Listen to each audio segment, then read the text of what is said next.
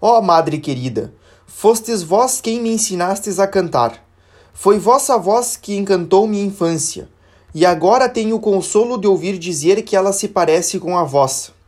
Bem sei que ainda estou longe disso, mas espero, apesar da minha fraqueza, repetir eternamente o mesmo cântico que vós. Antes do meu ingresso no Carmelo, fiz ainda muitas outras experiências acerca da vida e das misérias do mundo. Mas esses detalhes me levariam longe demais. Vou retomar o relato da minha vocação. O dia 31 de outubro foi o dia fixado para minha viagem a Bayeux. Parti sozinha com papai, o coração transbordando de esperança, mas também muito comovida com a ideia de apresentar-me no bispado. Pela primeira vez na vida ia fazer uma visita sem ser acompanhada das minhas irmãs, e essa visita era um bispo.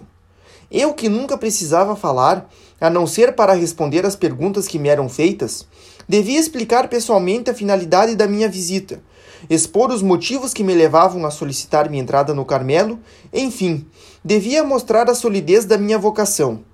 Ah, como me custou essa viagem! Foi preciso Deus conceder-me uma graça toda especial para vencer minha grande timidez. É também verdade que nunca o amor depara com o impossível, pois crê que tudo lhe é possível e permitido. Verdadeiramente, só o amor de Jesus podia fazer-me vencer esta e as outras dificuldades que se seguiram, pois agradou-lhe fazer-me comprar minha vocação por meio de muitas provações. Agora que gozo da solidão do Carmelo, descansando à sombra da cruz, que tão ardorosamente desejei, considero ter pagado pouco pela minha felicidade e estaria disposta a suportar penas muito maiores para adquiri-la se não a tivesse alcançado. Chovia cântaros quando chegamos a Bayeux. Papai não queria que sua rainhazinha entrasse na residência episcopal com sua linda roupa molhada. Subimos num ônibus e nos dirigimos à catedral. Aí começaram novas dificuldades. Sua Excelência e todo o clero assistiam a um grande funeral. A igreja estava repleta de senhoras de luto e eu, com meu vestido claro e meu chapéu branco, era olhada por todos. Queria sair da igreja, mas não podia pensar nisso por causa da chuva. Para humilhar-me ainda mais, papai, com sua simplicidade patriarcal, fez-me subir na torre da catedral. Não querendo desagradá-lo, subi com boa vontade e propiciei esse divertimento aos bons habitantes de Bayeux, que teria desejado nunca ter conhecido.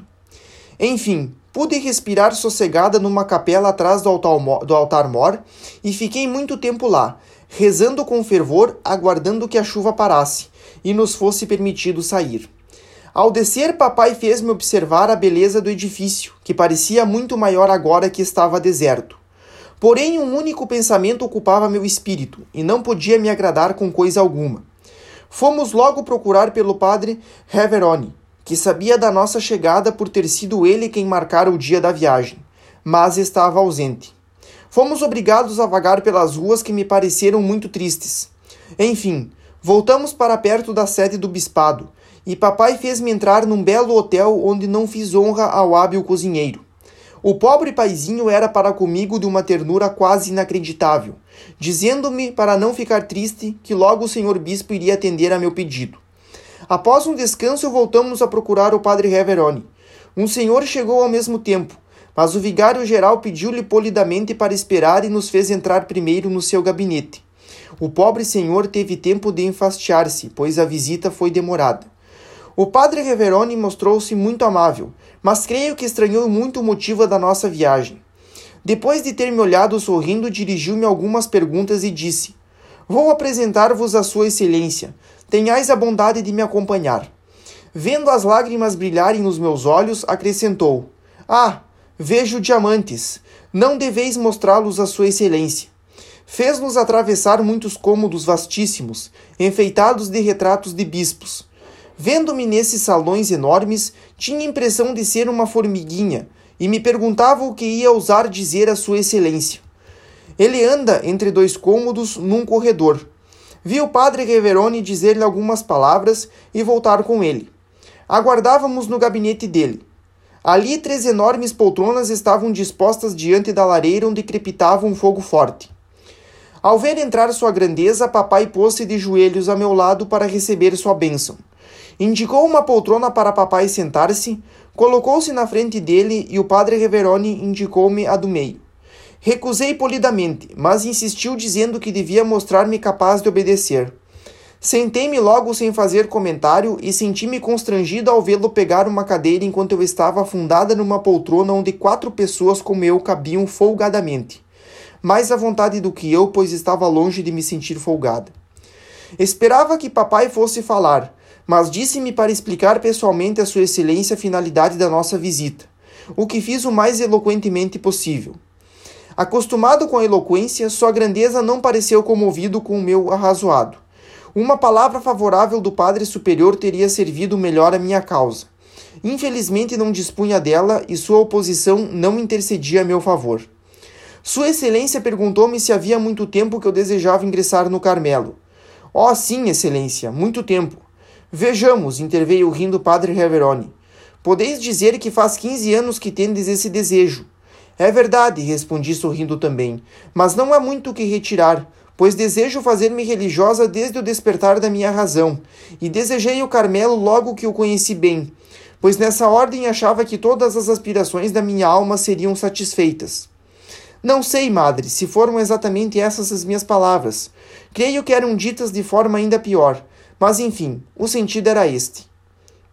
Pensando agradar a papai, Sua Excelência tentou fazer-me ficar ainda alguns anos junto dele. Ficou um pouco surpreso e edificado vendo-o tomar meu partido, intercedendo para eu obter a permissão de levantar voo aos 15 anos. Porém, tudo foi inútil. Disse que antes de decidir era indispensável uma conversa com o superior do Carmelo. Nada podia ouvir que me causasse maior aflição, pois quem conhecia a oposição formal do nosso padre. Sem levar em conta a recomendação do padre Reveroni, fiz mais do que mostrar diamantes à sua excelência. Dei alguns a ele. Vi que ficou emocionado. Pegando-me pelo pescoço, apoiava minha cabeça no ombro dele e me fazia carícias como nunca, ao que parece alguém recebera dele.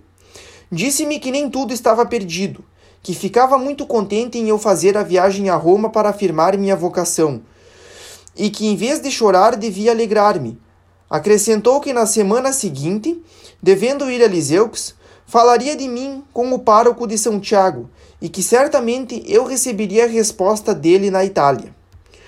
Compreendi ser inútil insistir mais.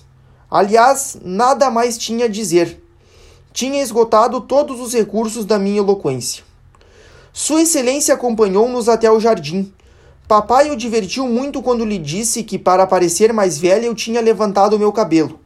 Isso não foi esquecido, pois Sua Excelência não fala da sua filhinha sem contar a história dos cabelos. O padre Reveroni quis acompanhar-nos até a extremidade do jardim do bispado.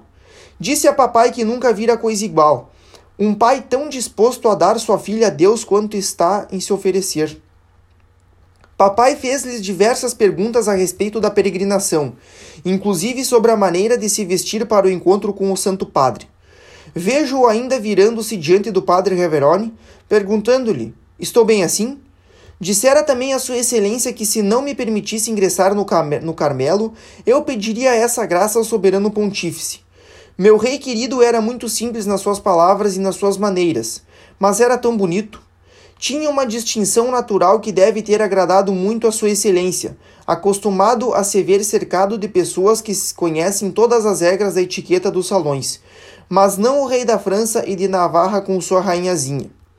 Uma vez na rua, minhas lágrimas brotaram de novo, não tanto por causa da minha dor, mas por ver meu paizinho querido que acabava de fazer uma viagem inútil.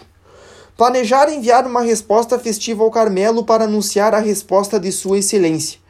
Via-se de volta sem resposta. Ah, quanto sofri! Parecia-me que meu futuro estava abalado para sempre. Mais o tempo passava, mais as coisas ficavam confusas. Minha alma estava mergulhada na amargura, mas na paz também, pois só procurava a vontade de Deus.